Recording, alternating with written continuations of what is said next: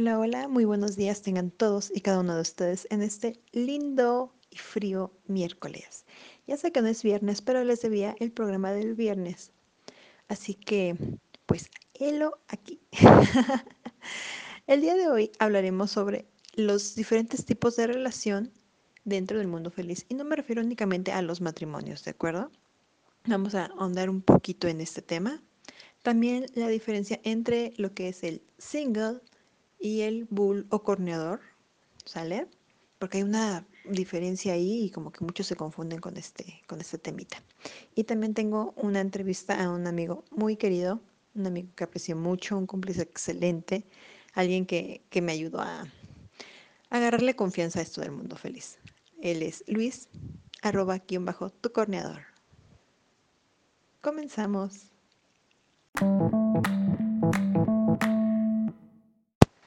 Dentro del mundo feliz hay muchos tipos de relaciones y no me estoy refiriendo únicamente al matrimonio. ¿Ok? En el mundo feliz hay parejas de todo tipo. ¿Ok? Sabemos que hay novios, hay amigos, hay parejas, ¿no? Y gente que anda por ahí solito por la vida. Y está bien. Pero eso no son el tipo de relaciones que estoy abordando el día de hoy sino estamos abordando el tema de cuando las parejas o los unicornios y los singles crean una relación, ¿no? ¿Cómo va esto?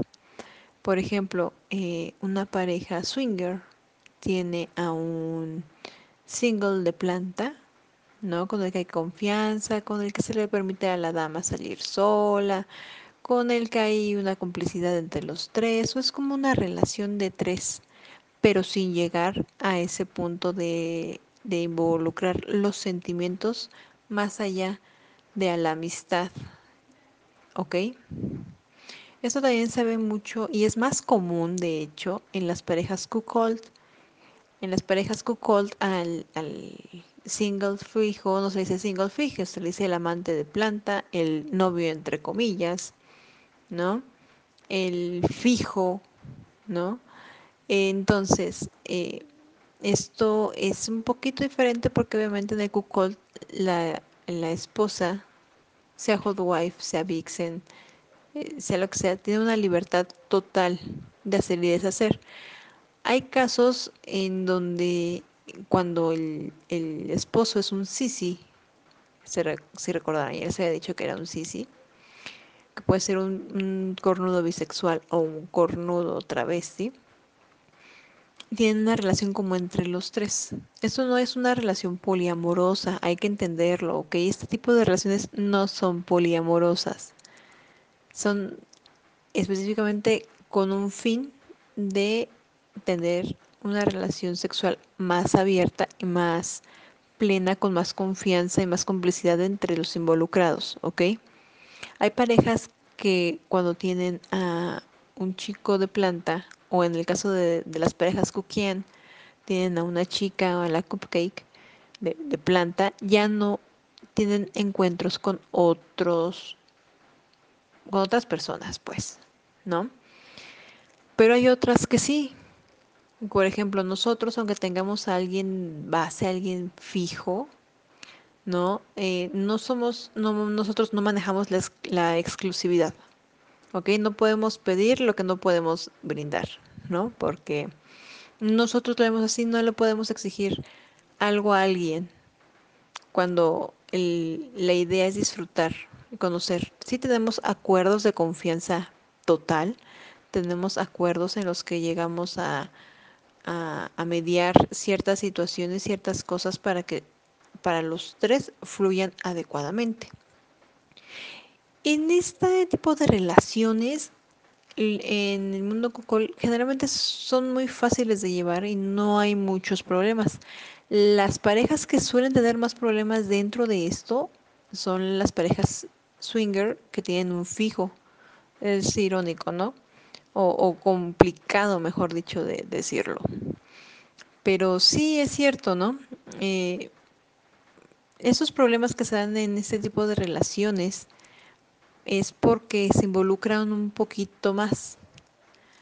Las razones pueden ser un millón, pero básicamente es si tu relación con tu pareja no está bien, en algún momento se va a quebrar. Y puede ser por lo mismo de ambos o porque un tercero intervino sin querer, ¿no? A lo mejor a él le plantearon una situación y la pareja no está al 100% y entonces ahí es cuando surgen los problemas, ¿no? Cuando eh, la pareja eh, tiene sus momentos, todos los tenemos, ¿no? Algunos lo superamos, quizá algunas parejas no lo hacen y por eso llegan a este punto en el que rompen. Hay parejas que han roto debido a esto, porque no saben lidiar con una situación, porque obviamente su matrimonio, su relación no estaba bien del todo. ¿Okay? Si bien ese estilo de vida no es para todos, ese tipo de relaciones tampoco es para todos. Muchos quieren experimentar y está bien, se vale, pero siempre hay que respetar las reglas que se marcan dentro de la pareja. No, eso es ultra básico, súper, súper básico. ¿No? Y, y bueno, ese es un tipo de relación que se da. También puede ser que la pareja swinger tenga una novia, como los Kukian, ¿no? Y es un poquito más difícil de que se rompan este tipo de relaciones con las chicas, ¿no? Los, las parejas, vaya, que rompa por la chica. Generalmente este tipo de relaciones de tres se rompe porque la chica no está de acuerdo en que la pareja siga teniendo mm, ciertas amistades o siga saliendo, como que ella quiere ser exclusiva. Son los problemas que yo he visto en algunos tipos de relaciones, aclaro. Nosotros no podemos hablar de, de viva experiencia en este caso, pero es lo que hemos visto, ¿no? Que terminan porque la chica no sabe manejar esto de las multirelaciones o no está dispuesta a, hacer, eh, no ser exclusiva, pues, ¿no? O sea, que si, si no es ella, no se puede, ¿no? Y creo que este tipo de situaciones se dan porque no se plantean bien desde un principio, tanto con la pareja como con la otra persona, sea un chico o sea una chica, ¿no? Entonces, ¿hay que abrir más el canal de comunicación? Sí, hay que tener bien claro qué se quiere, sí, y hay que estar conscientes de la relación, cómo la tenemos. Igual si a lo mejor es, eh, cuando se inició en esto estaban al 100 como pareja, pero por cuestiones de trabajo, cuestiones familiares, eh, infinidad de cosas, ¿no?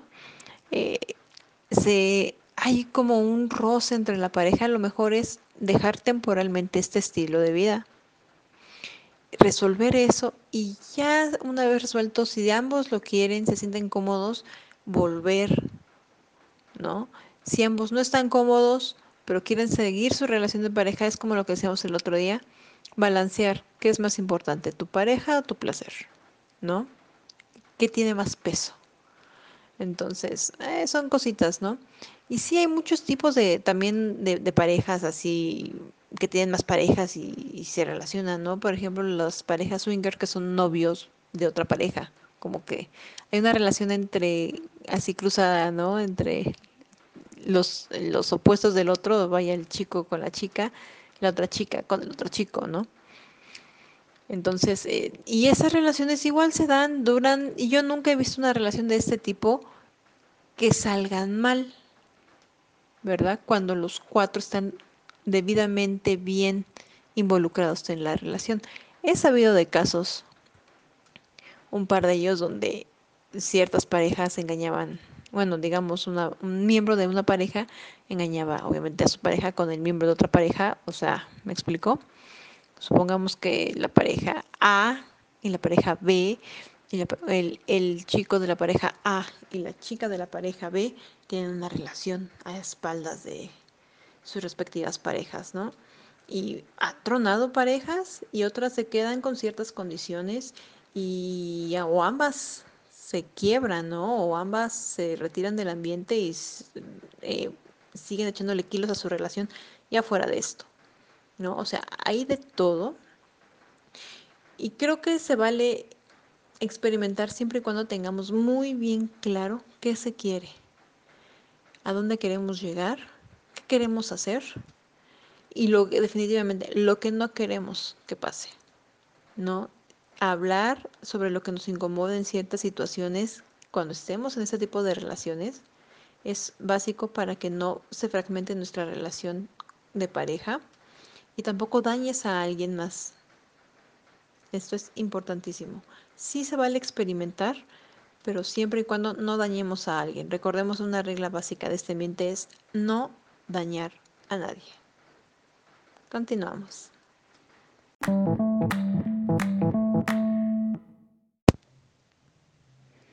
Ahora bien, single y bull no son un sinónimo dentro del mundo feliz. Es súper importantísimo que tengamos eso en mente, ¿sale?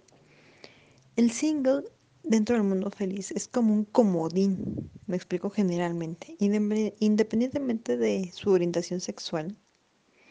Es como un comodín porque eh, lo usan las parejas, por ejemplo, lo contactan, mejor dicho, para hacer tríos o contactan a varios para hacer gangbangs, ¿me explico? Eh, es, como un, sí, como un comodín, ¿no? Algunos fungen la, esto de ser el, bull con una pareja cuckold. Otros eh, interactúan más en tríos, o sea, cada quien se acopla a, a como puede. Y un bull no. Un bull generalmente está, digamos, especializado, un bull corneador, en brindarle un placer a la pareja cuckold. ¿Ok? Muchos swingers contactan más a un single que a un bulo corneador, mientras que las parejas cuckold nos enfocamos más en, bulls o corneadores o singles con una muy buena reputación. ¿Ok? Buscamos cosas diferentes, mientras que a unos los mueven unas cosas, a otros otras. Siempre hay diversidad, siempre la hay y siempre la va a haber. Eso es lo bonito del mundo feliz, que existe la diversidad para todo tipo de gustos. Ahora bien, unas características que definen o separan a estos grupos es, por ejemplo, que el bull o el corneador tiende a ser una persona dominante en el encuentro sexual. ¿Ok? no es así como que se deja manipular o que es sumiso, no, es una persona dominante eh, dentro de, esto de los encuentros. También tiene ciertas características físicas, independientemente si es alto, bajo, guapo, feo, fornido, gordito. Eh, para muchos el, el bull perfecto es como un Adonis, ¿no? Pero la característica principal es su pene, tal cual. ¿ok? Eh, la característica es que es un pene grande. Con grande nos referimos a tamaño y grosor, no solamente a largo o ancho, ¿ok? O sea, a una de esas únicamente no, deben ser las dos, en comparación con el marido, con el cuckold. Obviamente no todos los cuckold tienen el pene pequeño o son de pene promedio, pero el bull siempre es un poquito arriba del promedio o súper dotadísimo, ¿no? Mientras que un single puede juguetear con su herramienta a como se la tenga. Eso es indiscutible. No hay singles eh, de pene normal, de pene un poco pequeño, con pene grueso o pene delgado o muy largo. ¿Me explico? O sea, son, son cosas, características que en, un single no importan tanto, depende de los gustos de las parejas, pero que un bull sí debe tener.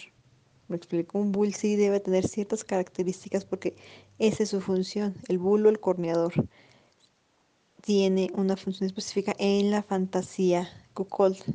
Y creo que no hay marido cuckold que no tenga la fantasía de que a su mujer le dé a alguien con un pene más grande que él o un pene mejor, em, con mejores trabajos que el suyo, ¿no?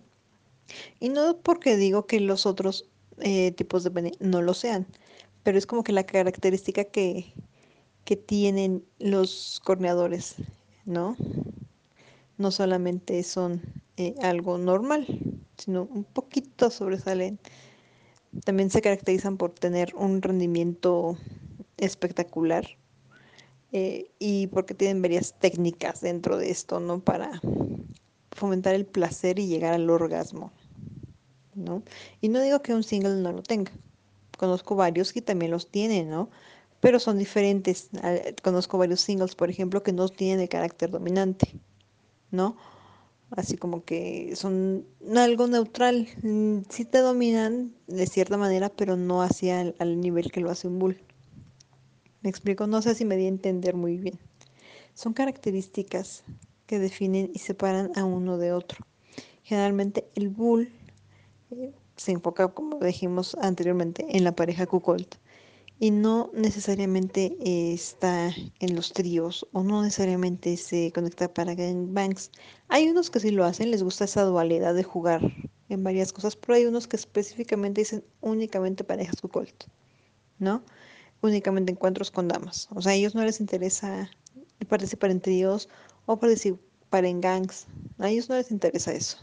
No, ellos se enfocan en ciertas cosas, lo cual también está muy bien, ¿no? Hay que aprender cuando un hombre también dice que no a ciertas situaciones, así como las mujeres y las parejas esperan que los hombres solos dentro del ambiente, sean singles o sean bulls o corneadores, les respeten esa parte. Nosotros como pareja, como chicas, debemos respetar cuando ellos dicen no me gusta ese tipo de juegos, no me gusta ese tipo de interacción, se vale. ¿Sale? Y ahorita pasemos a nuestra linda, bella y sensual entrevista. Digo sensual y bella porque es con un amigo muy querido, con Luis. Lo pueden seguir, ver todo su contenido en Twitter, en arroba guion bajo tu corneador, así lo encuentran. Y pues vamos para la entrevista.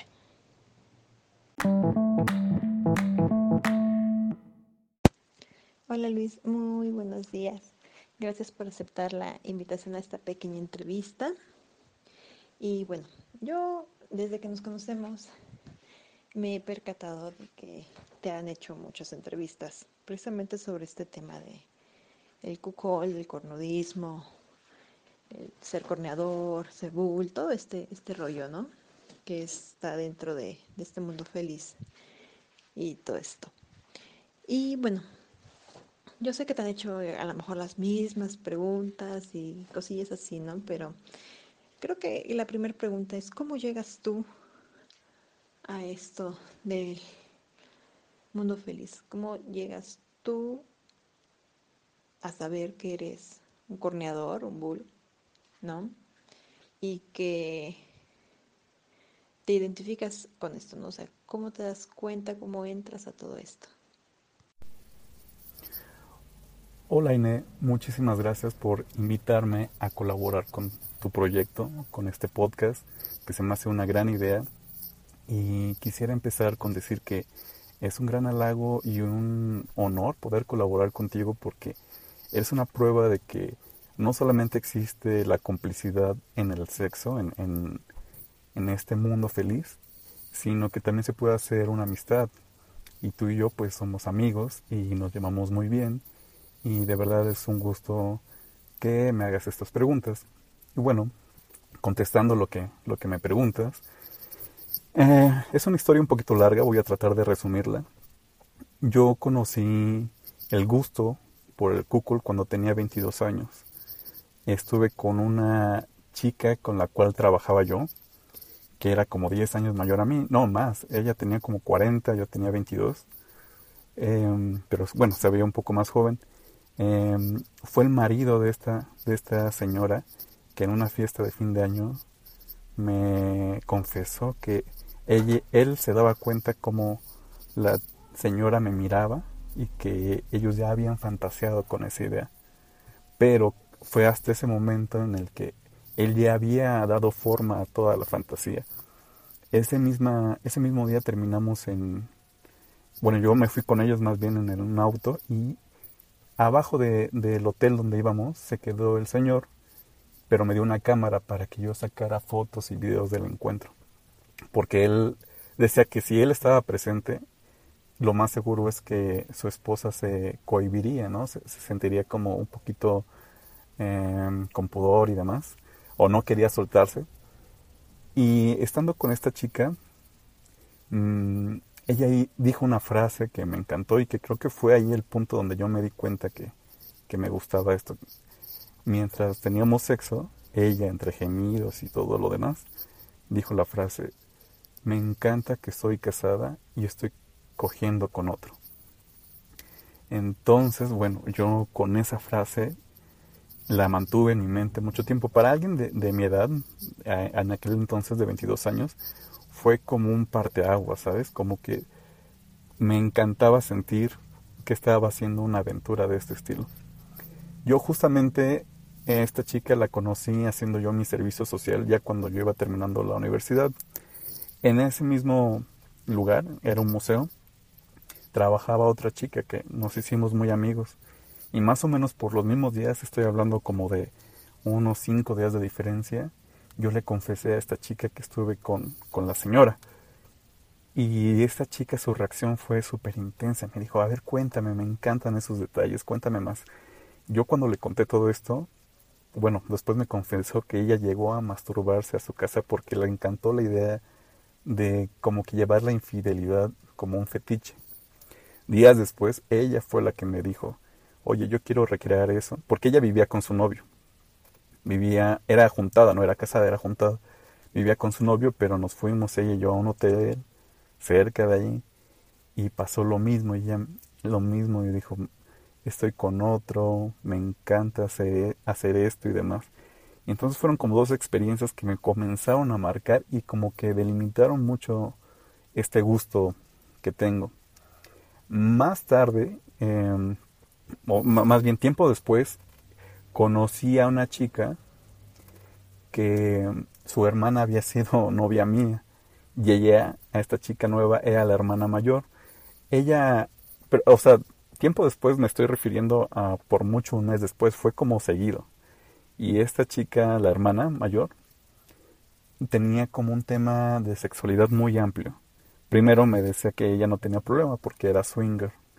Y bueno, pues ya más o menos yo entendía lo que era swinger, pero ella me explicó cómo lo vivía con su esposo. Ella me dijo que su esposo se metía a sitios especializados y buscaba ahí hombres para que ella los conociera.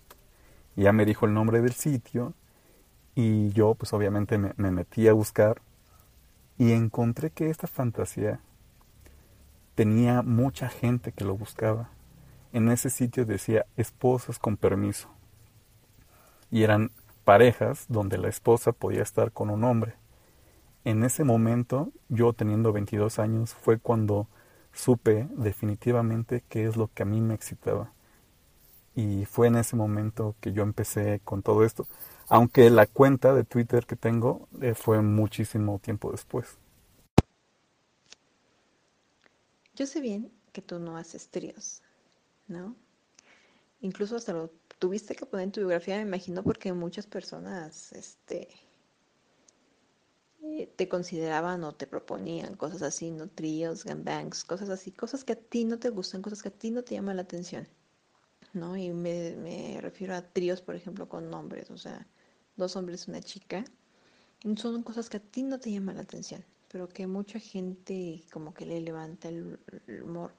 ¿Alguna vez en alguna situación eh, te han querido como forzar a esto? Porque yo sé que a lo mejor no es lo mismo estar este en el plan nada más nosotros tres y él únicamente ve mientras los otros dos, tú y la chica están jugueteando, ¿no? Pero, no, o sea, como que no tan querido como que forzar a este tipo de situaciones ya estando ahí, de ser así, o afortunadamente esperemos que no, has lidiado, ¿cómo has lidiado con esto? Pues, para pronto.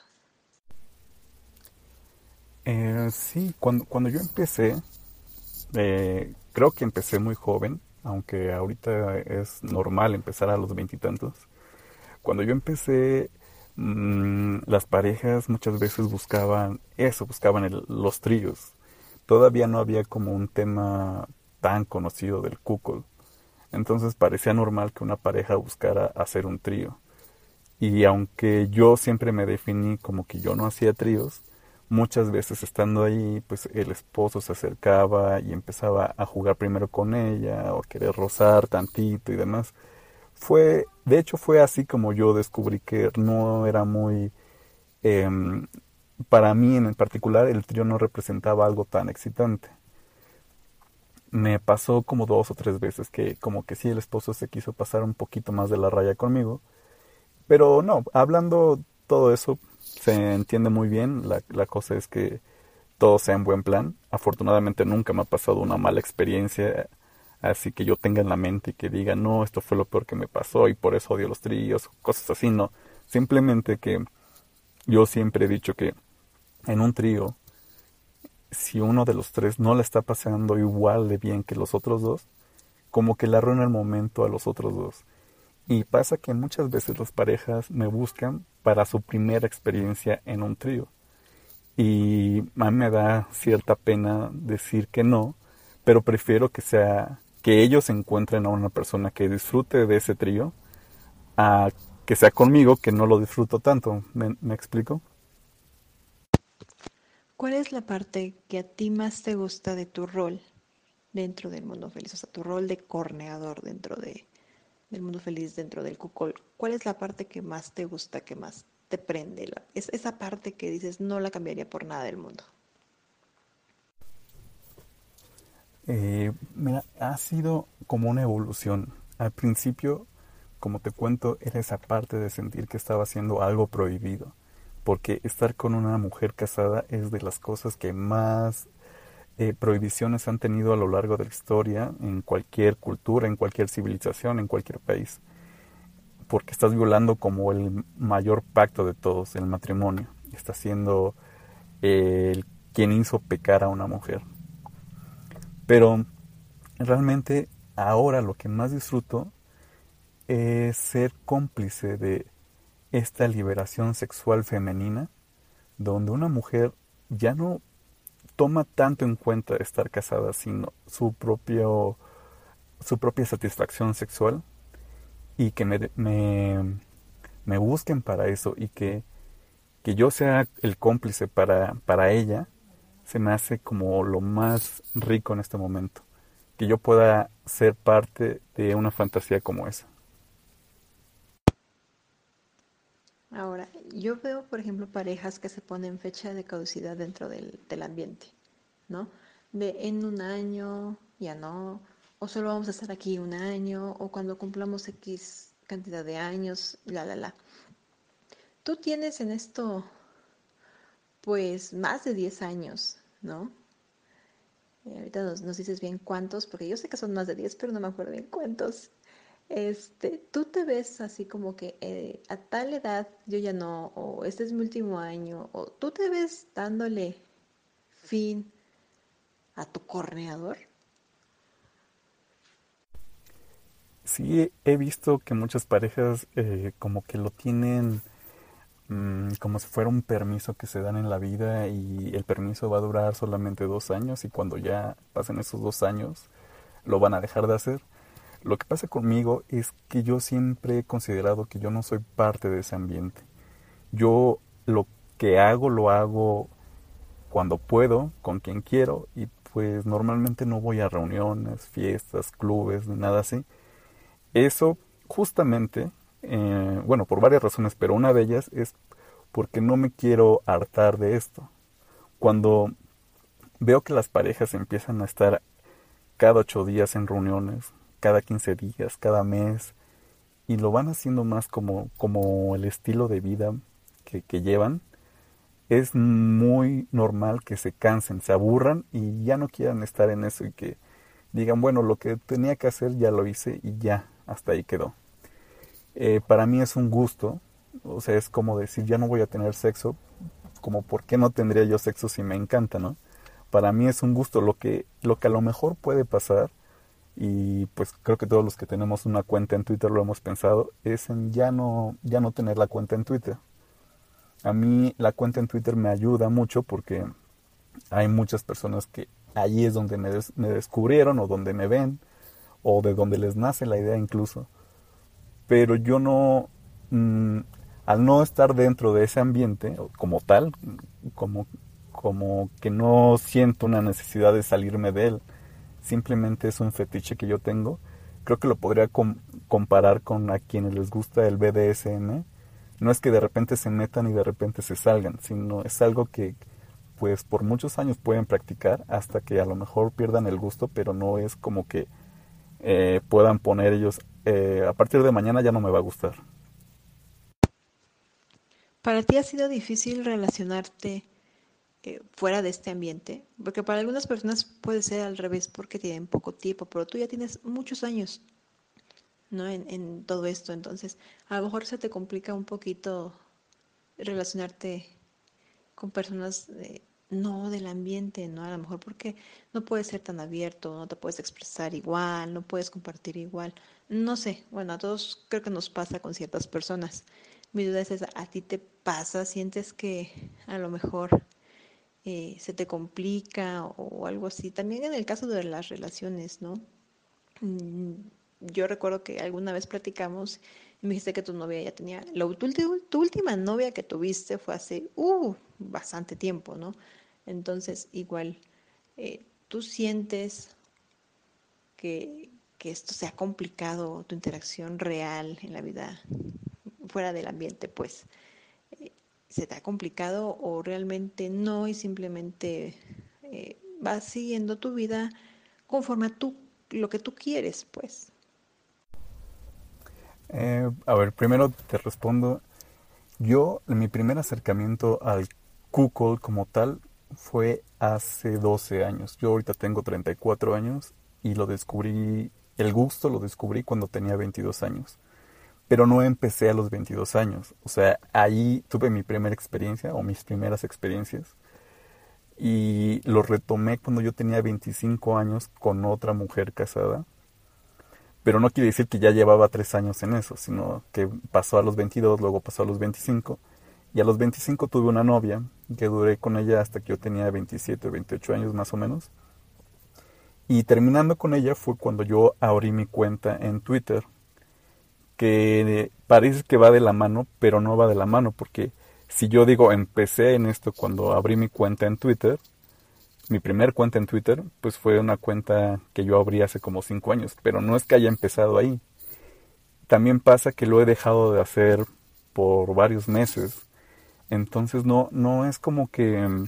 Mm, o sea, no puedo decir, llevo 10 años en esto. O porque no es que lleve 10 años, es como algo intermitente. Con la cuenta sí llevo más tiempo, pero mi cuenta, o sea, son encuentros que he tenido durante ese periodo no es que los tenga eh, cada semana y demás, porque justamente mucha gente me pregunta, y, de verdad es mucha gente, que me dice, oye, ¿cómo le haces para tener encuentros diario? ¿Cómo le haces para tener encuentros cada semana? ¿O con cuántas chicas has estado que puedes subir tanto? Y pues la realidad es que no es cada semana, no es cada... No, o sea, no, no es esa mi vida, es nada más un reflejo de lo que hago en este fetiche que tengo. Y bueno, sobre, sobre las relaciones, eh, realmente pues he logrado separar muy bien lo personal de pues, esto del cuckold. He tenido, cuando tengo novias que he tenido relaciones, pues lo he dejado por un momento.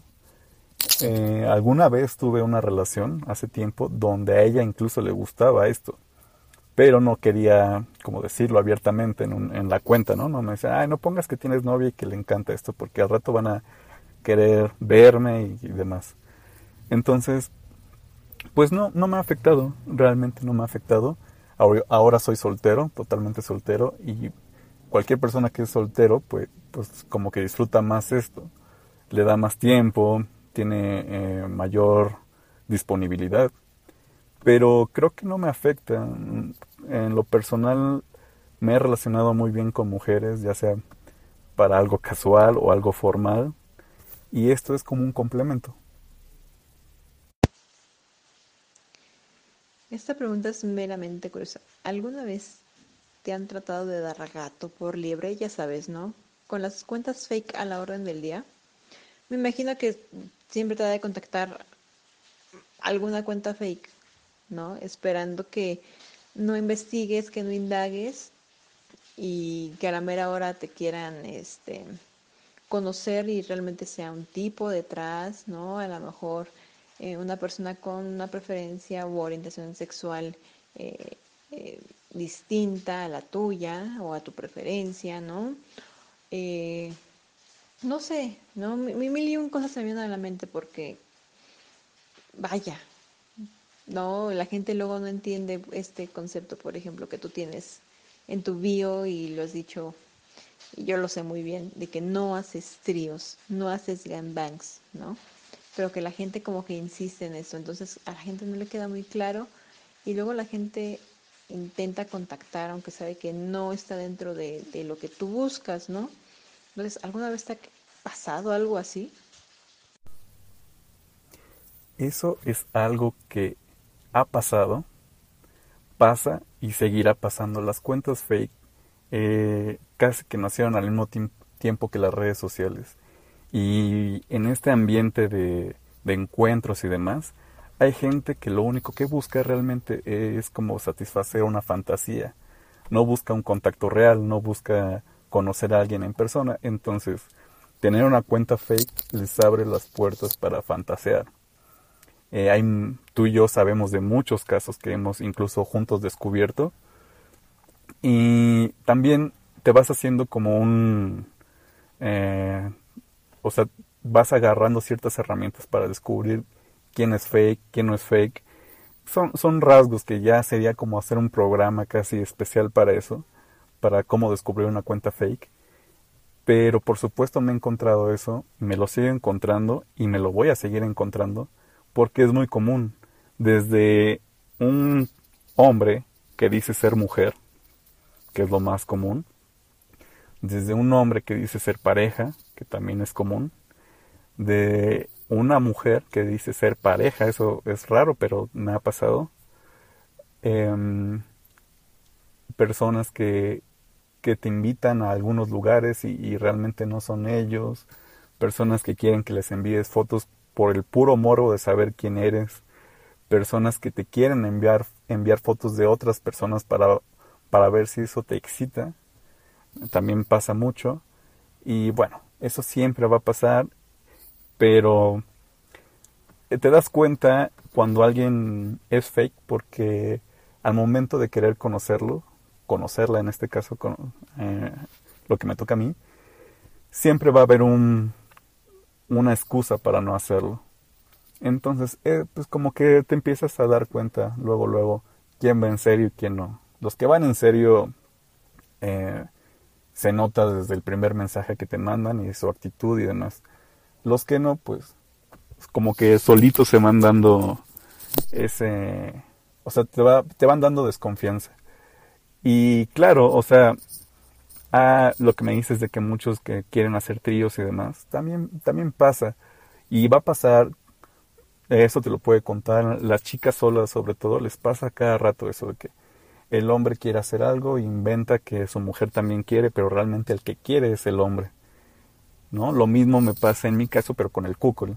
El esposo a lo mejor se le antoja el trío, pero para contactarme a mí me pone, se hace pasar por su mujer y demás. Eh, eso me ha pasado mucho, me seguirá pasando y es algo con lo que hay que aprender a lidiar en todo el tema de las redes sociales. ¿Qué consejo podrías darle tú a una pareja que está recién iniciando en su, en su andar en el camino del Cocold, ¿no? ¿Qué puedes aconsejarles tú del otro lado de la moneda? Porque obviamente a lo mejor eh, los consejos de las parejas todos los, nos lo sabemos, incluso yo, hasta he repetido algunos, ¿no? Pero siempre es bueno escuchar la perspectiva del otro lado, ¿no? O sea, la perspectiva del, del hombre. Entonces, me gustaría saber, yo creo que a varias personas también, ¿qué consejo puedes darle a una pareja que está iniciando en esto? Eh, sí, son generalmente son los mismos consejos que siempre da ¿no? una pareja hacia otra pareja de tengan confianza, mucha comunicación y demás. Y por supuesto, eso es de base, pero em, creo que un consejo que el único que yo me atrevería a dar es que no intenten copiar lo que a otra pareja les funciona, porque cada quien lo vive distinto. Entonces, eh, de repente escucho que le, dice una pareja a la otra, cuando estén eh, en la cama es allí donde deben fantasear y es allí donde deben decirse todo. y a lo mejor la otra pareja no tiene la misma dinámica por muchas razones. Entonces se empiezan a sentir mal porque no les está funcionando igual la misma recomendación que les dio una pareja, a ellos no les funciona. Entonces, esto es como en todo, cada quien te va a contar cómo le, cómo le va con ciertas cosas, ¿no? Es como un gusto por un perfume.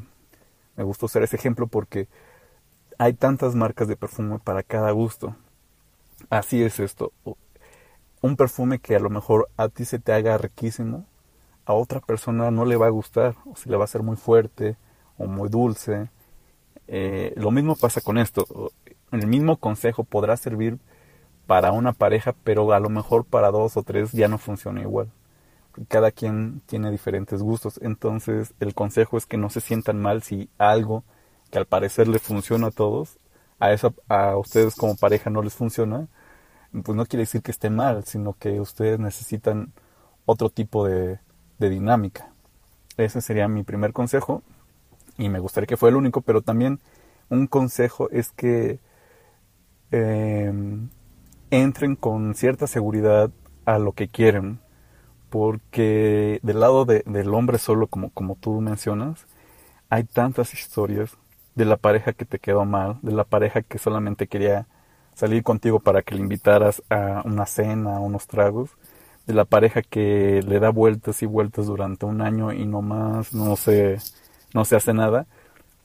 Eh, ese tipo de parejas es como, como que no aportan nada a todo esto, nada más nos hacen querer ya no seguir que en estas fantasías.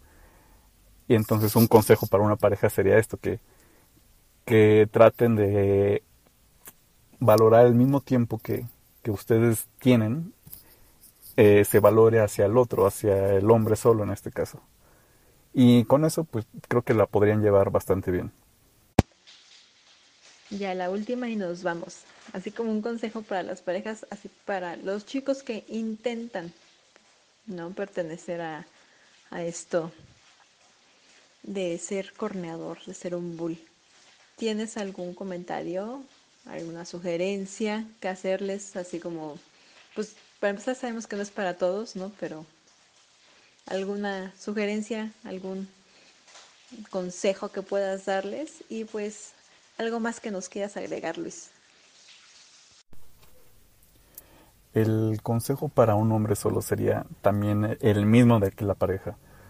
Eh, no hay que sentirse mal si algo que estamos haciendo no está funcionando, porque no a todos nos funciona lo mismo.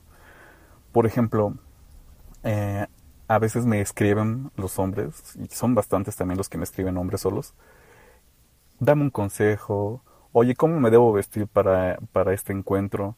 Oye, pero es que yo estoy muy delgado, no sé si les guste. Oye, es que yo estoy muy joven ¿no? y las parejas que veo son muy, muy maduras oye, pero ¿cómo al final cómo las logras convencer? ¿Qué les dices? Como que se piensa que es un proceso de que solamente es paso uno, paso dos, paso tres y meta. ¿No? En lo que a mí me funciona es justamente no seguir consejos de alguien más, porque lo que yo hago, lo hago por cómo es mi personalidad, por cómo es mi carácter, por cómo soy yo en general, o sea, mi, mi físico, mi estatura, todo, todo, todo, influye. Y entonces yo, yo he visto, por ejemplo, eh, otras personas que, que hacen lo mismo que yo, que son corneadores, que pues no nos parecemos en nada, ¿no? Hay quienes eh, sus fotos son su físico, o sea, suben fotos de, de, cómo están entrenando en el gimnasio, de lo bien que se ve su barba, de lo bien que se visten, de que traen un super auto y demás. A lo mejor a ellos les funciona eso. A mí eso no me funciona y por eso yo no lo hago. Pero si tú les preguntas a ellos, te van a decir, no, es que tener un super físico es lo que más le interesa a una mujer o tener un super estilo es lo que buscan las mujeres. Yo personalmente trato de alejarme de todo eso para poder yo tener como mi propio, eh, ¿cómo decirlo? Pues mi propia onda, ¿no? Algo que yo tenga que los demás no lo exploten de la misma manera por ejemplo, todo, bueno, se, se piensa mucho cuando uno inicia que lo más importante es el pene. Y entonces, entre más fotos de tu pene tengas, pues más te van a contactar. Y la verdad es que en algunos casos sí funciona. Yo he visto eso, ¿no? Suben la foto de su pene y les comentan varias chicas. Pero en otros casos eso aleja a las parejas. No todos buscan lo mismo, no todos se sienten interesados por la foto de un pene. Entonces, como que el consejo sería ese, no, no hay que hacer lo que tú piensas que va a funcionar porque a otro le funciona, simplemente ser uno. Como ejemplo, en mi cuenta nunca he subido una foto de, mi pene, o a lo mejor sí una o dos, pero por mucho. Y no es algo que me pidan, no, no es algo que, que yo tenga que subir para poder llamar la atención de las parejas o de las mujeres. Eso es una muestra de que a mí eso no me funciona. Me funciona pues lo que yo subo, lo que yo, yo escribo, lo que yo posteo. Pero me funciona a mí por, por cómo soy yo. No estoy diciendo que hagan lo mismo que yo porque obviamente no les va a funcionar igual. Es, es muy obvio eso porque eh, hay que entender que, que eh, la personalidad que tenemos en redes sociales refleja también nuestra personalidad. Si tú eres alguien que es como mala vibra y demás, lo vas a reflejar en las redes sociales, por más que te quieras aparentar que eres un caballero. Si tú eres un caballero, lo vas a reflejar en redes sociales. Es así como, como se puede eh, tomar el consejo, ¿no? Refleja tu personalidad en, en el perfil que estás creando o en las redes que tú ocupes, ¿no? Porque ahorita me estoy refiriendo a Twitter, pero pues hay bastantes más donde, donde se pueden hacer este tipo de encuentros. Y y bueno, pues para terminar, Ainet, te doy, eh, te agradezco mucho el tiempo que, que me das para comentar esto. E, es raro, realmente, últimamente me han hablado más para ver este lado del corneador, porque antes el corneador era el, el invitado y no pasaba de ahí, no tenía que decir, no tenía algo que, que comentar acerca de, de todo este mundo. O sea, por mucho tiempo lo más importante era una pareja, hasta que se empieza a dar como difusión a este, estos otros gustos que una pareja también puede tener y en donde hay muchas opiniones. Entonces, te agradezco mucho el espacio y espero que algo de lo que haya dicho le sirva a alguien o al menos se le haga entretenido. Y pues espero que no sea la última vez que colaboramos juntos y, y bueno, pues es todo y muchas gracias a quien se haya tomado todo el tiempo de llegar hasta este momento de mi audio y mucha suerte con, con tu podcast.